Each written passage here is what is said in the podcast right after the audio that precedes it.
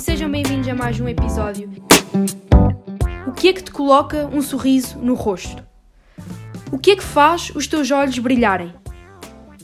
Qual é que é aquela coisa que te vias a fazer para o resto da vida?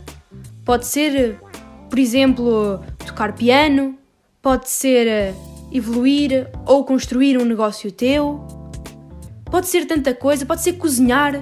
E queria já também, em respeito a cozinhar, fazer uma pequena ligação ao tema que estamos a abordar hoje. Foi no outro dia eu fui ao supermercado e vi uma caixa que já trazia uns brownies pré-feitos.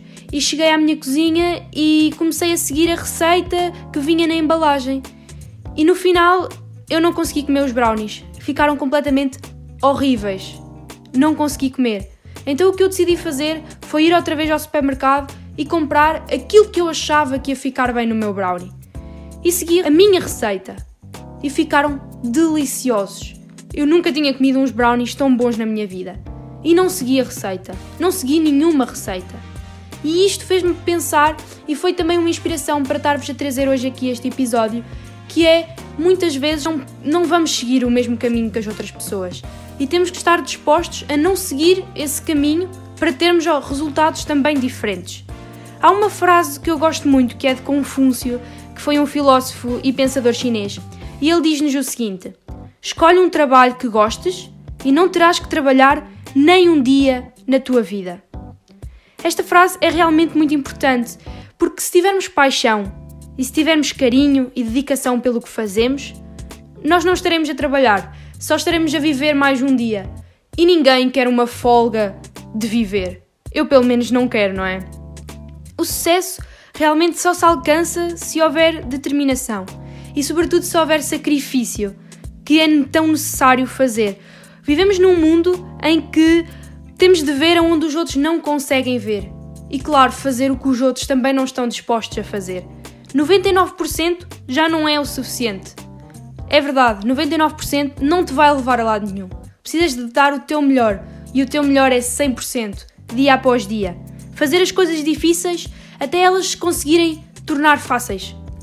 Por exemplo, correr 10 km.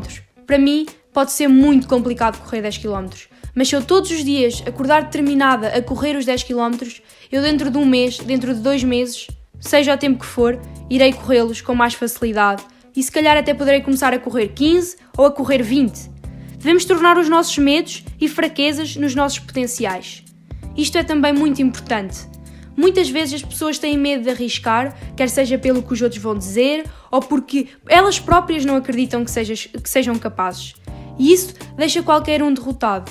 Nós devemos trazer as nossas fraquezas para nossos aliados, para o nosso lado, para combatermos e nos tornarmos mais fortes. E claro, a dica mais importante de todas: investir a longo prazo. Investir em qualidade e não em quantidade. Podemos estudar, por exemplo, 5 horas seguidas, mas se só estivermos focados na primeira hora, não valeu de nada. É preciso pensar a longo prazo e pensar com sabedoria. Porque muitas vezes as coisas não vão correr como nós queremos. Vamos querer desistir e ter aquela vida que toda a gente tem. Aquela vida de ir aos cafés, aquela vida de ir a festas, beber até cair para o lado. Mas é aí que nós nos devemos fazer a seguinte questão: e esta pergunta é muito, muito importante, que é porquê é que faço isto? Perguntem-se as vezes que forem necessárias, 5 vezes, 10 vezes, 50 vezes, porquê é que faço isto? Até realmente encontrarem o motivo verdadeiro e honesto pelo qual estão a fazer o que estão a fazer. Porque uma flor não brota todo o ano.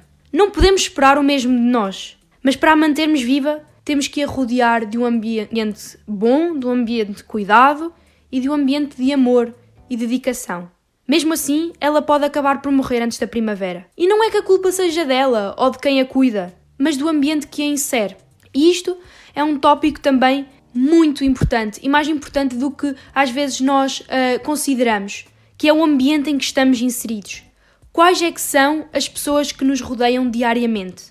Devemos olhar para elas e ver quem realmente nos apoia, quem fica feliz quando nós damos uma notícia boa, algo que nos tenha acontecido, ou se simplesmente são pessoas que, quando nós lhes vamos contar algo que nos aconteceu de, de bom, elas dizem que também já lhes aconteceu, ou que simplesmente não é tão bom assim. Devemos ver as pessoas que estão lá para nós, não nos bons momentos, mas sim nos maus momentos. Quais são as pessoas que estiveram lá para nos levantar e para nos apoiar nos maus momentos? Porque nos bons momentos temos sempre muita gente. Nos maus momentos é que muitas vezes ficamos sem ninguém. E se o teu grupo de amigos neste momento não se insere nestas perguntas que eu estive a fazer, então realmente acho que te deves afastar.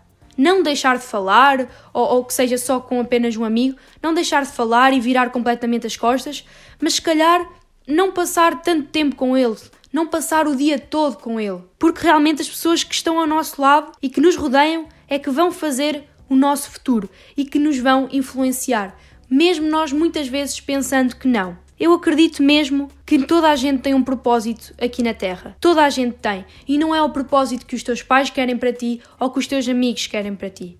É realmente o propósito que tu queres para ti e que estás disposto a fazer. Por isso, acho que cada um deve encontrar o seu verdadeiro propósito e melhorá-lo e potencializá-lo. Por isso, a melhor dica que eu vos posso dar é ser o arquiteto da tua vida.